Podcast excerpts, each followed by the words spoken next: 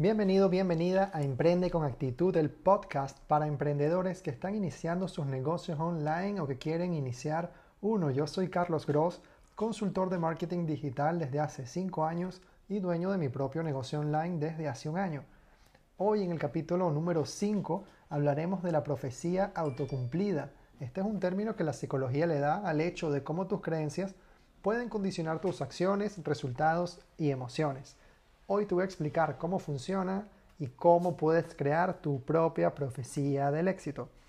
Antes de empezar, te recuerdo que en el capítulo anterior hablamos sobre los hábitos y cómo esas acciones diarias pueden guiarte hacia tu destino. Si no lo has escuchado y te interesa este tema, te recomiendo que vayas para allá y lo escuches de una buena vez. Recuerda además seguirme en Instagram y TikTok como arroba soy Carlos. Si me estás escuchando en Spotify, Apple Podcast o Evox, dame 5 estrellas para llegar a más personas. Y si estás en YouTube, dame like, activa la campanita, suscríbete, haz todo lo que la gente hace cuando escucha algo en YouTube que le gusta. Y así sabré que realmente les está gustando este contenido y me motivas a seguir creándolo de manera semanal. Ahora sí, vamos al tema de la profecía autocumplida, que es el hecho de cómo tus creencias afectan tus acciones, resultados y emociones. Te lo voy a explicar con un ejemplo.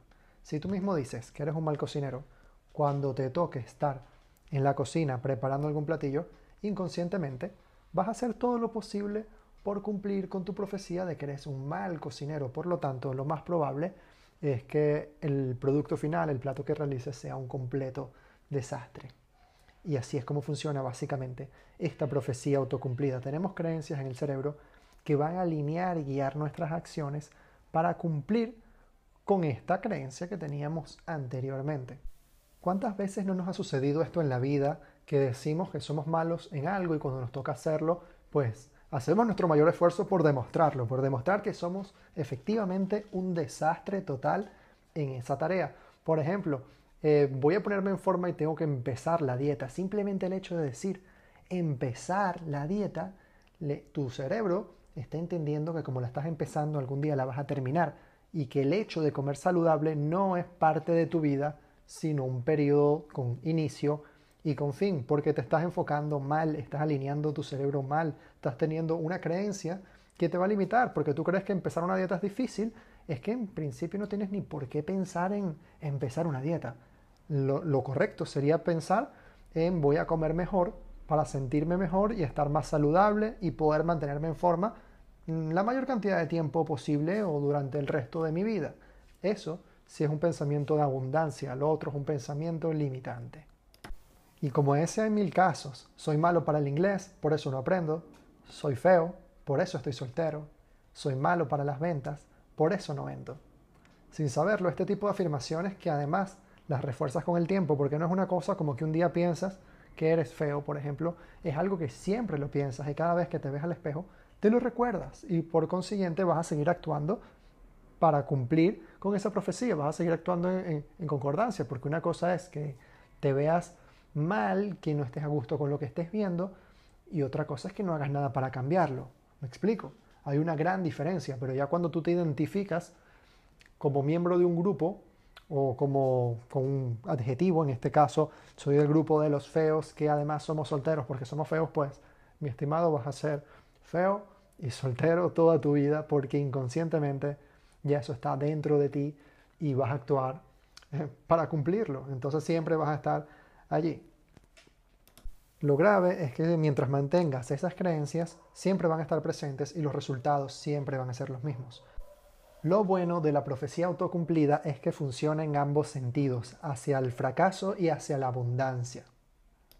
Si quieres aprender inglés, lo primero que tienes que decirte a ti mismo es que sí es posible. Si quieres buscar pareja, lo primero que tienes que decirte a ti mismo es que te sientes bien, sientes confianza, te sientes bien contigo mismo. Si quieres ser un emprendedor y vender, tienes que decirte y convencerte de que eres un gran vendedor con un gran producto que le va a resolver los problemas a muchísimas personas y por eso deberían pagarte y por eso lo harán en consecuencia. Sé que quizás esto que te estoy contando te está volando la cabeza porque cuando yo me enteré esto marcó un antes y un después en mi vida y aceleró, como tú no tienes una idea, los resultados de mi emprendimiento. Y ahora yo te quiero decir cómo tú puedes crear tu propia profecía del éxito en tres pasos. Primero, despiértate temprano.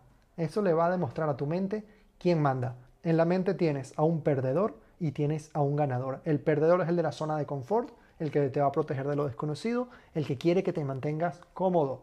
Y tienes al ganador que te va a ayudar a sobreponerte las situaciones complicadas y va a ser quien va a sacar adelante todos tus sueños y objetivos y por eso tienes que demostrarle a tu mente desde la primera hora de la mañana quién manda. Así que despiértate temprano. Segundo, escribe tus objetivos. Empieza a hablar, a decir cuál es tu profecía del éxito, en qué te quieres convertir, en qué te quieres transformar. Tienes que escribirlo, tienes que decirlo, tienes que escucharlo, tienes que empezar a convertirte en esa persona. Por eso necesitas externalizarlo para que el cerebro empiece a internalizarlo. Esto es como hacer ejercicio. El cerebro es un músculo más que tienes que ejercitar y necesitas ejercitarlo con este tipo de afirmaciones diarias. Y tercero, cambia tu entorno. Tienes que dejar de exponerte a las personas y situaciones que refuerzan tus creencias limitantes.